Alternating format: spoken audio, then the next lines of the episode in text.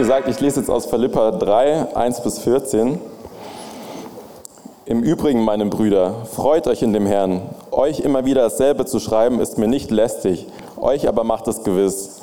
Habt Acht auf die Hunde, habt Acht auf die bösen Arbeiter, habt Acht auf die Zerschneidung, denn wir sind die Beschneidung, die wir Gott im Geist dienen und in Christus Jesus rühmen und nicht auf Fleisch vertrauen. Obwohl auch ich mein Vertrauen auf Fleisch setzen könnte, wenn ein anderer meint, er könne auf Fleisch vertrauen, ich vielmehr, beschnitten am achten Tag aus dem Geschlecht Israel, vom Stamm Benjamin ein Hebräer von Hebräern, im Hinblick auf das Gesetz ein Pharisäer, im Hinblick auf den Eifer ein Verfolger der Gemeinde, im Hinblick auf die Gerechtigkeit im Gesetz untadelig gewesen. Aber was, ist, aber was mir Gewinn war, das habe ich um des Christus willen für Schaden geachtet.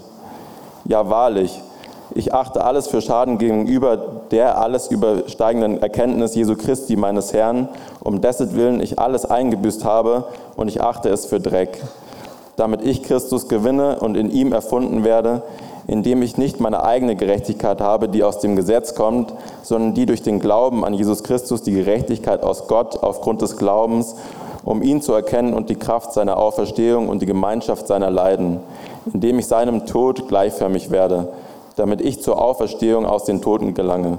Nicht, dass ich es schon erlangt hätte oder schon vollendet wäre. Ich jage aber danach, dass ich das auch ergreife, wofür ich von Christus Leben ergriffen worden bin. Brüder, ich halte mich selbst nicht dafür, dass ich es ergriffen habe. Eines aber tue ich. Ich vergesse, was da hinten ist und strecke mich nach dem aus, was vor mir liegt und jage auf das Ziel zu dem Kampfpreis der himmlischen Berufung Gottes in Christus Jesus.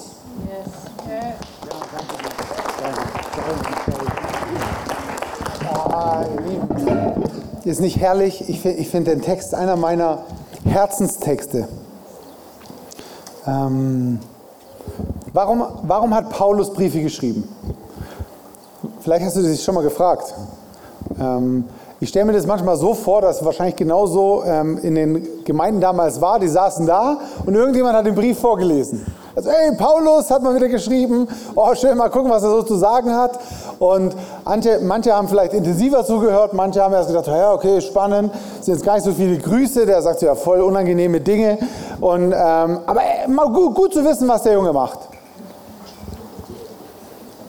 Und manchmal lesen wir genau so die Bibel. Genauso lesen wir die, die, die Briefe und nehmen es als Information, was derjenige, der Schreiber uns sagen möchte. Was der Paulus uns hier sagen möchte.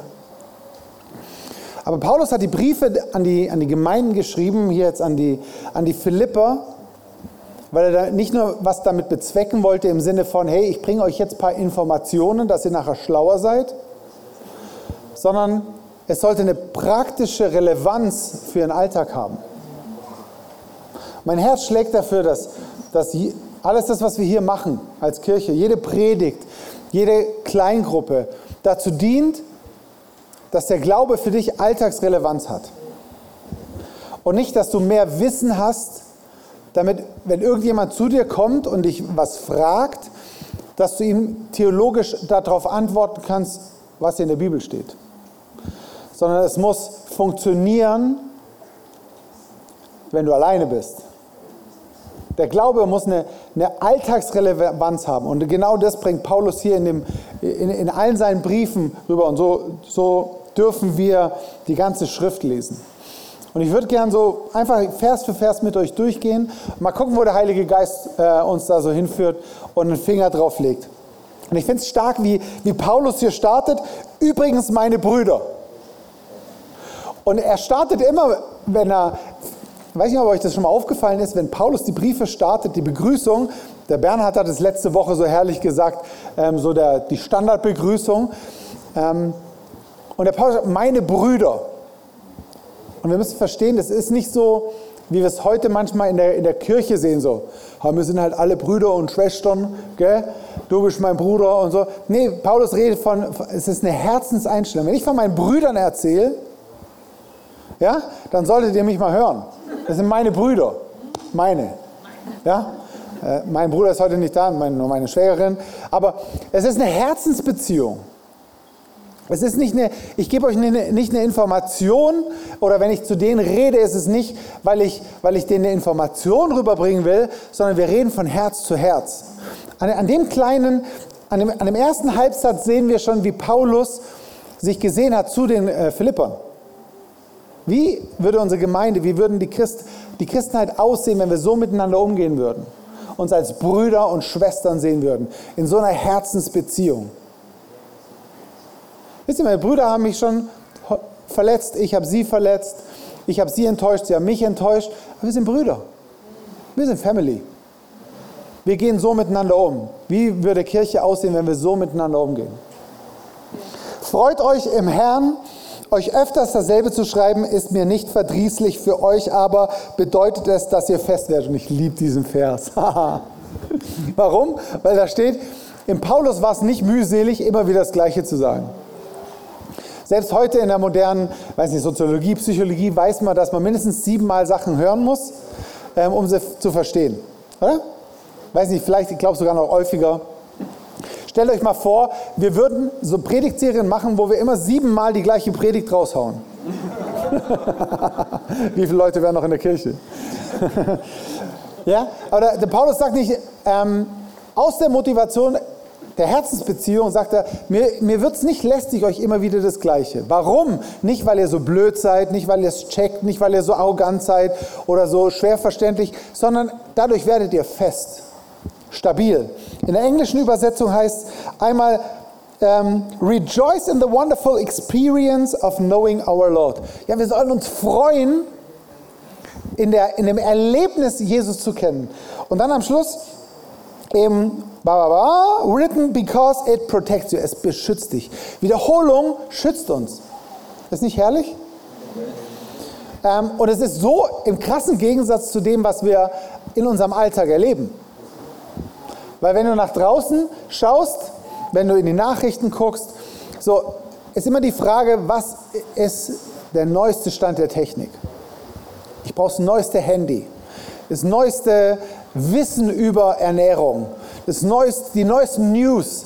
Ja, es geht immer darum, ich brauche was Neues, brauche was Neues, brauche was Neues. Und das schwappt so ein bisschen zu uns in die Kirche oder in unseren Glauben, sage ich jetzt mal, nicht in die Kirche, sondern in unseren Glauben, weil wir sagen so, oh, wenn, wenn wir eine Predigt hören über Johannes 3,16, also hat Gott die Welt geliebt und so, das schalten wir innerlich ab, okay, kenne ich. Wisst ihr, ich mache mache ja den Explore-Kurs, den, den ähm, Starterkurs sozusagen. Und ich erlebe immer wieder Leute, die lange, lange beim Glauben sind, die sagen, ah, über Jesus reden, ah, kenne ich doch. Heiliger Geist, kenne ich doch. Vater, kenne ich doch. Aber mir wird es nicht verdrießlich, mir ist nicht mühselig, immer wieder über die gleichen Dinge zu sprechen. Warum? Es beschützt mich. Es beschützt dich. Weil wir denken manchmal, wenn wir, die, wenn wir Bibeltexte lesen, jetzt haben wir es gecheckt. Kennst du das? Jeder kennt es. Aber glaubst du wirklich, dass das Wort Gottes, das niedergeschrieben ist, dass es so easy zu verstehen ist? Hast du schon mal gehabt, dass du eine Bibelstelle gelesen hast und gedacht, oh krass, so habe ich es noch gar nicht gesehen? Und das ist nur der Start, das ist nur der Anfang. Wort Gottes, die Schrift ist so tief, dass es immer wieder, immer wieder, immer wieder, immer wieder und jedes Mal können, entdecken wir neue Aspekte. Und das finde ich so herrlich, dass der Paulus das nochmal betont.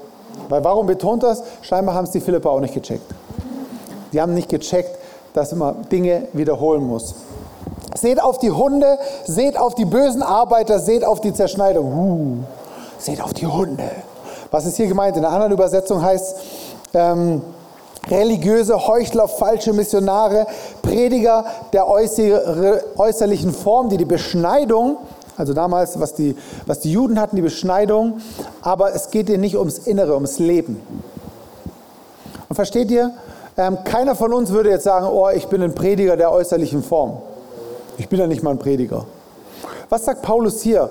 Mein Verständnis davon ist, es geht nicht nur darum, was wir auf der Bühne predigen. Ich für mich selber sage, okay, das, was ich hier sage, muss ich zu Hause leben. Ihr, müsst unser, ihr könnt meine Kids fragen, meine Frau fragen, also die Michi, ist diese wunderschöne Frau hier vorne, falls ihr sie nicht kennt. Mein, mein acht, neunjähriger Sohn, der Lisa Emilia, fragt sie, wie ich mich zu Hause verhalte. Und dann werdet ihr einige Dinge über mich erfahren, die werden euch vielleicht schocken. Ja? Ich, nur das, was ich zu Hause lebe, kann ich hier predigen. Du bist genauso Prediger mit deinem Leben. Wenn wir erzählen von dem, was, wir, was Jesus uns gibt, was, was wir in der Bibel verstehen, Gott ist Liebe. Gott liebt dich. Wenn wir das aber nicht leben, sind wir falsche Prediger. Und Paulus sagt, recht krass. Und hier geht es nicht, hört mich richtig, es geht nicht um jetzt eine auf den Deckel zu geben und sagen, du falscher Prediger, sondern es darf uns eine Freude sein, immer wieder das Gleiche zu hören und dass wir dort nicht hingehen. Denn wir sind die Beschneidung, die wir in Christus, äh, die wir im Geist Gottes dienen und uns in Christus rühmen und nicht auf Fleisch vertrauen. Das ist der Grund, wie es funktioniert, oder der, der Weg, wie es funktioniert. Er sagt, wir sind im Geist Gottes, vertrauen nicht auf unser Fleisch. Was heißt es? Unser Fleisch ist das, was wir können, deine eigene Kraft.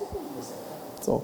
Und wir Christen sagen manchmal so, Gott, ich kann nichts ohne dich tun. Das hat der Jesus sogar schon gesagt. Und oh, ich, kennt ihr das? So, so gebetet, Gott, ohne dich können wir nichts tun. Sind wir doch mal ehrlich, in Deutschland kannst du sehr viel ohne Christus machen. Ich würde sagen, fast alles. Wir haben eine hervorragende finanzielle Versorgung, eine hervorragende medizinische Versorgung. Also in Deutschland lässt sich ohne Jesus sehr, sehr gut leben, oder? Und wenn wir ehrlich sind, brauchen wir Christus nicht. Von unseren natürlichen Augen. Natürlich wissen wir jetzt so, würden wir sagen, ja, aber emotional geht es uns manchmal nicht so gut und da ist doch gut, eine Hoffnung zu haben und letztendlich wollen wir keiner in die Hölle, deswegen brauchen wir Christus. Worauf ich hinaus will ist, wir reduzieren unseren Glauben so sehr auf ein bisschen Emotionalität und ein Ticket in den Himmel. Seid ihr bei mir? Aber von dem, was der Paulus hier, wir vertrauen auf Christus. So, und dann führt er in den nächsten drei Versen, wo er sagt, obwohl ich auch im Vertrauen auf Fleisch haben könnte. Und dann haut er so ein bisschen auf den Putz und sagt eigentlich, ich bin Pharisäer, Hebräer von Hebräern, ich habe eigentlich das ganze Gesetz eingehalten und ich könnte mir da richtig was drauf einbilden. Puh. Und ähm, wenn du dir überlegst, ein Paulus, der da so tief drin war, das ganze Gesetz eingehalten hat, oh, da kann ich noch einiges lernen. So, und manchmal schwenken wir dann als Christen darauf und sagen, genau so ist es richtig. Wir müssen die Gesetze einhalten. Wir müssen es genauso wie Paulus machen. Und dann, was sagt der Paulus aber? Man geht da weiter. Aber was auch immer mir Gewinn war, und das, und das ist ein Punkt, das müssen wir wirklich verstehen. Weil wir, wir bleiben an den Versen, die ähm, hier vier bis sechs stehen, wo der Paulus sagt, ich habe hier alles eingehalten. Die ganzen Gesetze hier nach dem, die im Gesetz ist, untadelig bin ich geworden. Und so verstehen wir Glauben. Eben, wir müssen untadelig sein, müssen das Gesetz einhalten, die zehn Gebote und allem Pipapo. Und was sagt der Paulus dann? Aber was auch immer mir Gewinn war. Und das ist auch wieder so ein Halbsatz. Warum war es ihm Gewinn? Ich meine, wenn du, stell dir mal vor, viele von euch haben studiert. Sechs Semester, acht Semester, jahrelang. Stell dir mal vor, ich würde dir jetzt sagen, alles, was du da gelernt hast, war für nichts. Nicht so eine gute Nachricht. Bei Paulus, der war sein ganzes Leben lang im Studium. Er hat sein ganzes komplettes Leben dort rein investiert. Pharisäer warst du nicht mal hier halt sonntags oder samstags oder von ähm, 8 bis 16 Uhr, sondern dein ganzes Leben war das Studium. So, wenn dein ganzes Leben lang ähm, von klein auf bis Erwachsenenalter das Studium war,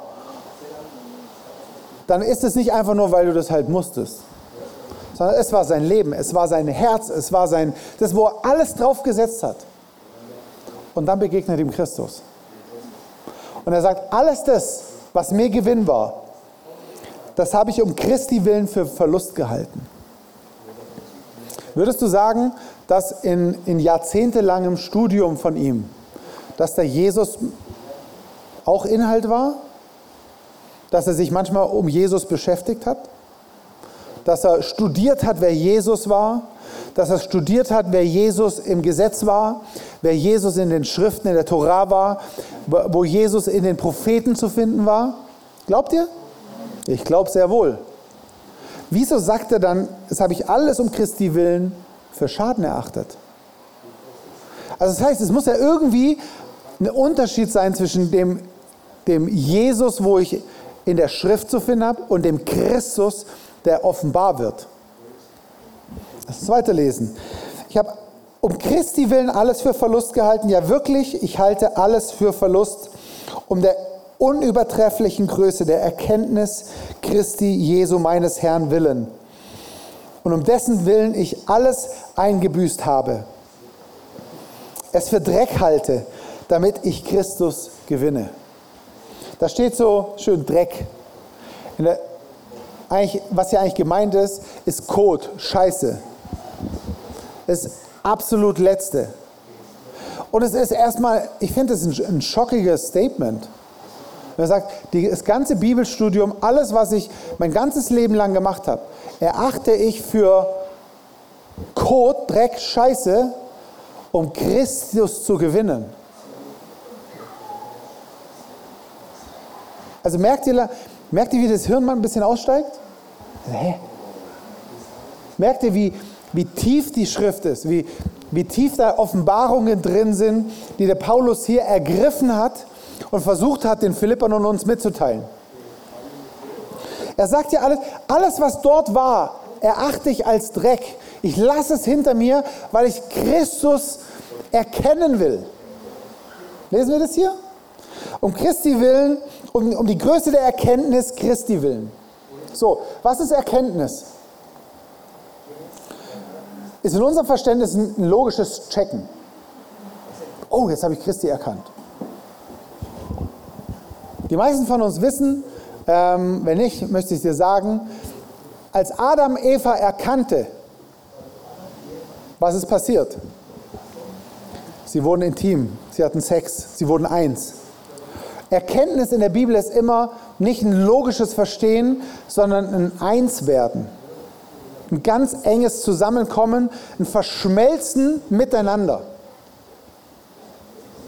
Was Paulus hier sagt, ist, alles das, was ich über Jesus als theoretisches, theologisches Wissen angehäuft habe, ist eigentlich nichts. Es ist sogar Verlust.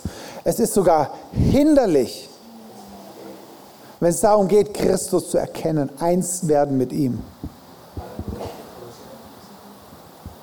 Eins werden mit Christus. Und wenn das so ein Karle schreibt, der muss es wissen, oder? Sollten wir uns nicht danach beschreiben, mit Christus eins werden und nicht ein Wissen über ihn zu bekommen? Fang an, die Bibel so zu lesen. Fang an, den Heiligen Geist zu bitten, dass er dir die Schriften aufmacht, dass lebendig wird. Dass ich will nicht ein Wissen, ich will, ich will Christus erkennen. Ich will eins mit ihm werden. Und dann schreibt er weiter, damit ich Christus gewinne und in ihm gefunden werde, indem ich nicht meine Gerechtigkeit habe, die aus dem Gesetz ist, sondern die durch den Glauben an Christus die Gerechtigkeit aus Gott aufgrund des Glaubens. Was meint er damit? Ich will in ihm gefunden werden, genau dort. Ich will in Christus sein. Ich will um mich herum Jesus haben, Christus. Und nicht meine Gerechtigkeit. Ja? Also er, er schreibt ja in den Versen vorher, dass dass es um, er hätte eigentlich alles verdient. So, aber er will nicht seine Gerechtigkeit. Will jemand nicht seine Gerechtigkeit? Ich will mir nicht meine Gerechtigkeit. Wenn du deine Gerechtigkeit auch nicht haben willst, lass uns bewusst machen, was heißt denn meine Gerechtigkeit? Oh, da bin ich ungerecht behandelt worden.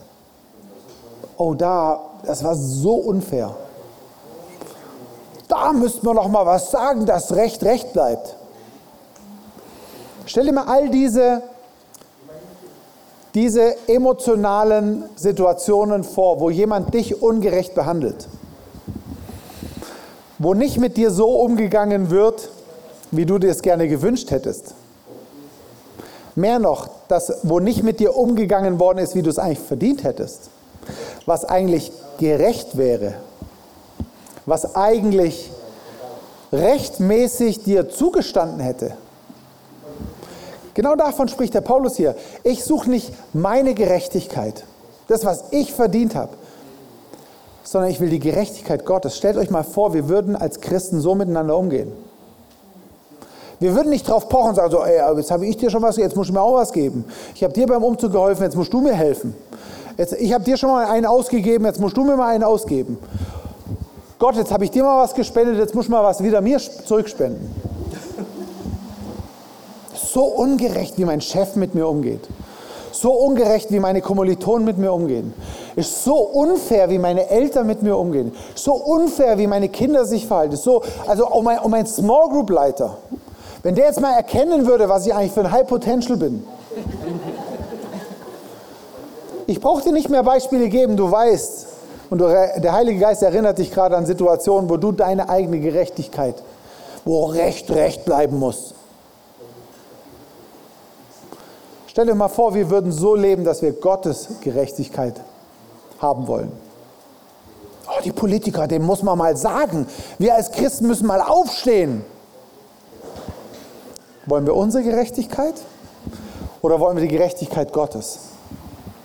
In ihm gefunden werde, indem ich nicht meine Gerechtigkeit habe, die aus dem Gesetz ist, sondern ihn um des Glaubens willen. Und in ihm und die Kraft seiner Auferstehung Wisst ihr, was die Kraft seiner Auferstehung ist? Dieselbe Kraft, die Christus von den Toten auferweckt hat. Wo wohnt die? Wo? Also weiß nicht, ob es in euch wohnt, in mir schon. Nein. Muss jeder selber wissen. Das war jetzt böse. Ähm, was, ich, was ich eigentlich sagen will ist, es darf nicht zu einem bei einem theoretischen Wissen bleiben. Weißt du, diese Auferstehung, stell dir das, stell dir das mal ganz kurz vor. Diese, was war notwendig, um Jesus von den Toten aufzuerwecken? Da war nicht so ein kleiner Rüttler notwendig, sondern es war eine Auferstehungskraft notwendig. Und dieselbe Starkstromkraft, sage ich jetzt mal, um es besser greifbar zu machen, die ist in dir drin. So, jetzt sitzt du hier und denkst so, yeah, come on, steh auf im Worship und so. Aber gilt es auch, wenn du Montagmorgen müde bist?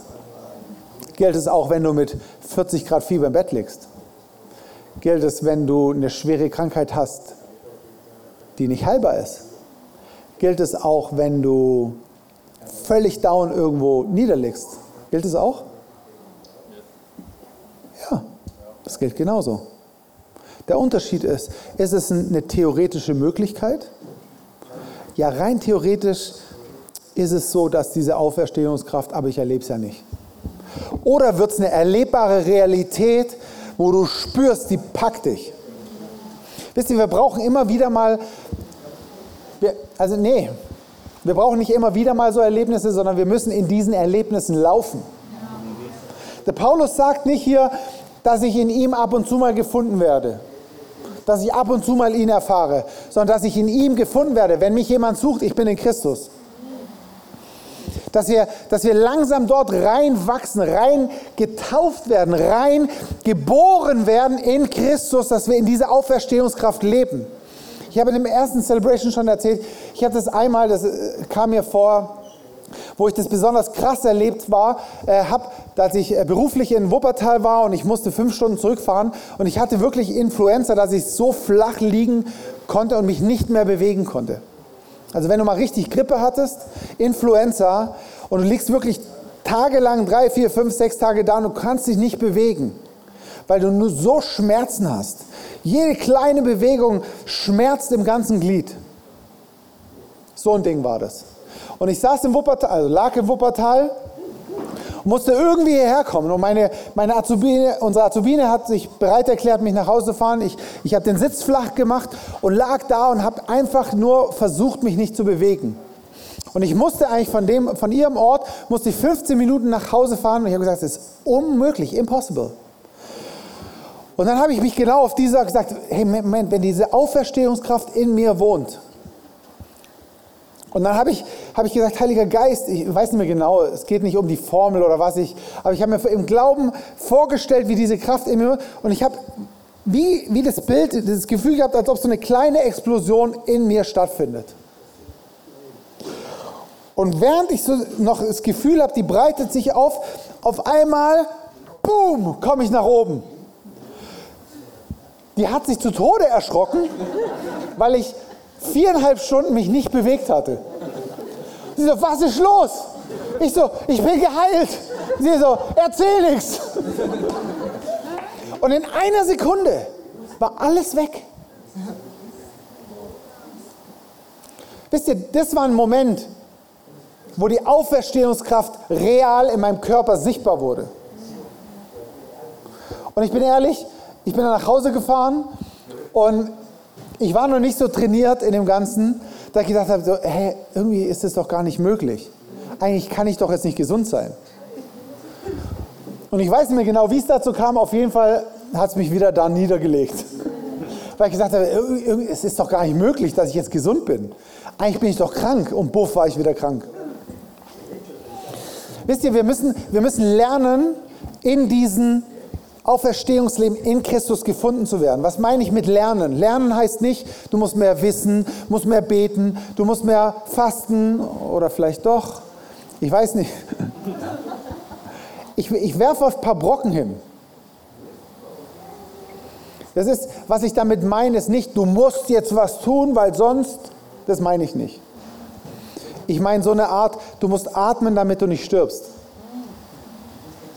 Ich meine sowas, du musst essen, dass du nicht verhungerst. Ich meine sowas, dass ich meinem achtjährigen Sohn beibringe, reif zu werden. Das müssen, meine ich. Im Alltag, in dem Maß, wo, wo, wo Gott mich reinführt und nicht in dem theoretischen Wissen. Die Kraft seiner Auferstehung, und jetzt kommt so ein bisschen der Haken, und die Gemeinschaft seiner Leiden zu erkennen indem ich seinem Tod gleichgestaltet werde. Gleichgestaltet. So Leiden und Tod, da. Auferstehungskraft ist jeder dabei. Leiden und Tod, ah, wusste ich, da ist ein Haken dran. So. Es hängt miteinander zusammen. Lies mal Jakobus, lies mal einen Epheserbrief, lies mal einen Galaterbrief, lies mal die Offenbarung. Da ist eine ganz enge Verbindung mit Leiden. Und ich spreche jetzt nicht von diesem, du musst leiden. Ich mache es bewusst lächerlich. Eigentlich ist es nicht lächerlich so. Wenn wir sagen, ja, ich muss leiden, damit ich, nee, nee, nee. Sondern es geht um die Auferstehungskraft. Und was dazu notwendig ist, will ich erleben. Und wenn Leiden dazugehören, so what? Gott wird sich dabei denken. Freut euch, wenn ihr in vielerlei Anfechtung fallt. Denn die Bewährung eures Glaubens bewirkt Standhaftigkeit, die Standhaftigkeit bewirkt Ausharren, damit ihr am Ende in nichts Mangel habt. Die Bibel ist so wunderbar, weil sie uns einen Weg zeigt, weil sie uns Steps zeigt. Und nicht sagt, ja, du musst halt das halt mal machen. Und du musst leiden, nur dann liebt dich Gott. Nee, nee, nee. Anteil seiner Leiden. Und dann geht es weiter. Ich überspringe jetzt ein paar Verse, weil ich auf die 13, 14 noch los. Brüder, sagt das wieder. Ich denke von mir selbst nicht, es ergriffen zu haben. Ja, so ein bisschen Fishing for Compliments, oder? Oh, ich denke, ich habe es noch nicht begriffen. Ah, ich weiß es schon. Nee, nee. Du wirst merken, je tiefer du in die Schrift einsteigst, je tiefer du eine Offenbarung von Christus bekommst, desto mehr fragst du dich, ob du überhaupt schon was verstanden hast. Und es ist herrlich. So herrlich. Weil es kommt dann nicht mehr auf dich drauf an, sondern auf ihn. Sagt, Herr, ich kann nicht, aber du kannst. So, so herrlich. Und dann sagt er, eins aber tue ich. Und ich weiß nicht, ob dir das schon mal aufgefallen ist. Er sagt eins, sagt dann aber zwei Dinge. Eins aber tue ich, ich vergesse, was da hinten ist, strecke mich aber aus nach dem, was vorne ist. Eins aber tue ich und nennt dann zwei Dinge. Das heißt, er lässt los, was da hinten ist und streckt sich aus, was da vorne ist. Das ist eine schöne Theorie. Ja, ja, wir wollen uns loslassen, was. ja, was meint er denn damit, was da hinten ist? Was meint er, was in der Vergangenheit liegt? Was lässt er denn los? Und jetzt überleg dir mal, was deine Vergangenheit bestimmt hat, was dort passiert ist. Wo sind Dinge passiert, die du loslassen darfst? Verletzung. Ah, Stefan, wenn du wüsstest, was ich erlebt habe, dann würdest du das nicht so locker. Ja, ich weiß es nicht. Aber wenn der Paulus hier schreibt, ist es möglich, dann tut es mir leid, dass ich der Schrift mehr glaube als dir. Weil ich glaube auch der Schrift mehr als meine Erfahrungen. Überall dort, wo meine Erfahrungen, meine Erlebnisse nicht mit dem Wort Gottes übereinstimmen, hinterfrage ich nicht das Wort Gott. Und sage nicht so, okay, wahrscheinlich ist da was anderes gemeint, weil ich erlebe es ja nicht. Sondern ich sage so, wie kann ich, wie kann Wort Gottes, wie kann das lebendige Wort in meinen Erfahrungen erlebbar werden? Und immer, immer dann, wenn ich das mache, wenn ich dort reingehe, plötzlich erlebe ich Dinge. Was ein Zufall. Überleg dir, was, was in deiner Vergangenheit, und ich möchte dich einladen, wir werden gleich ein paar Minuten Zeit nehmen, wo du überlegen kannst, wenn du das möchtest, was möchtest du loslassen? Weil es geht nicht ums Loslassen. Es geht nicht darum, einfach nur zu sagen, so, hey, nicht so schlimm. Nee, es geht darum, ich will das, was Christus für mich hat. Ich will die Auferstehungskraft. Ich will das Leben. Ich will in Christus gefunden werden. Und dazu, dazu lasse ich das Alte los. Lohnt sich das nicht, Altes loszulassen, um Christus zu gewinnen? Lohnt sich nicht, Schmerz auf, loszulassen, um die Heilung von Gott zu empfangen? Lohnt sich nicht, Dinge wirklich nicht in meiner Gerechtigkeit einzufordern, wo ich es verdient hätte, wo mir Unrecht passiert ist, das einfach mal loszulassen Warum? Um den zu gewinnen, der das Leben ist. Um Christus zu gewinnen. Und ich jage dem Ziel zu, hin zu dem Kampfpreis der Berufung Gottes nach oben in Christus Jesus. Das ist mein einziges Ansinnen. Ich will Christus gewinnen. Ich will Christus gewinnen. Ich will in ihm gefunden werden. Wenn ihr mich sucht, ich bin in Christus. Das will ich. Er in mir, ich in ihm. Dass wenn, ich, wenn, ich, wenn die Umstände der, des Alltags gegen die Wand gepresst werden, also wenn, wie, wie wenn ich mit dem Rücken zur Wand stehe und versuche die Worte jetzt auch immer im übertragenen Sinn zu hören, wenn ich mit dem Rücken an die Wand stehe und die, der Druck des Lebens durch Umstände so auf mich einpressen, dass sie mich zerquetschen, dass nicht Beschwerde rauskommt, nicht Rechtfertigung, nicht jammern, oh, es ist so schwer, sondern es soll Jesus, es soll nur Jesus rauskommen. Können mein Leben zerquetschen. Wenn Jesus dabei rauskommt, dann ist es Gewinn. Und in der Offenbarung lesen wir, wie haben sie überwunden? Sie haben überwunden durch das Blut des Lammes durch das Wort ihres Bekenntnisses und sie haben ihr Leben nicht geliebt bis in den Tod. Das ist mein, das will ich, danach strecke ich mich aus. Weil die Zeit hier auf der Erde ist so, so kurz. Hingegen der Ewigkeit. Könnt ihr euch mal die Predigtserie über Ewigkeit anhören?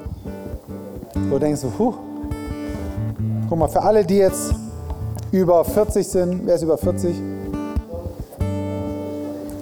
Wer erinnert sich noch an seine Jugend? Wie schlimm war das? Die ganzen Dramas in der Schule. Wurden wir ausgelacht und jetzt denkst du, pff, wie naiv war ich. Als 15-Jähriger denkst du, wie naiv war ich mit 8. Als Abiturient denkst du, wie naiv war ich mit 15. Als 25er denkst du, jetzt habe ich es erreicht. Was war ich als Abiturient mit 14? Ihr wisst, worauf ich hinaus will. In der Ewigkeit werden wir denken, so, was waren die 100 Jahre auf der Welt? Und versteht mich nicht falsch. Menschen hier, wir erleben Dinge hier. Und mir geht es nicht darum, Dinge wegzudrücken und sagen, es ist nicht so schlimm. Wir brauchen die Auferstehungskraft Christi. Und während der äh, Jachin uns da jetzt weiter noch reinleitet, zwei, drei, vier Minuten, ich überlasse es dir, wie lange du das machst, dass du überlegst, was der Heilige Geist jetzt zu dir redet oder während der Rede. Ich möchte euch bewusst nicht jetzt in eine bestimmte Richtung lenken und sagen, macht euch darauf, sondern jeder von euch spürt, wo Gott gerade einen Finger drauf legt. Und geht dem jetzt mal nach. Okay? Wenn du nicht weißt, wie das geht, frag deinen Nachbarn, der neben dir sitzt. Wenn der es auch nicht weiß, frag die andere Seite oder so. Okay? Es ist, das ist jetzt kein holy moment. Auch wenn die Musik so ein bisschen das unterstützt. Gott ist da, real. Jetzt genauso wie nachher. Wenn der Gottesdienst zu Ende ist, wenn wir ein fetziges Lied singen, wenn wir taufen, er ist immer da. Er ist hier und er redet.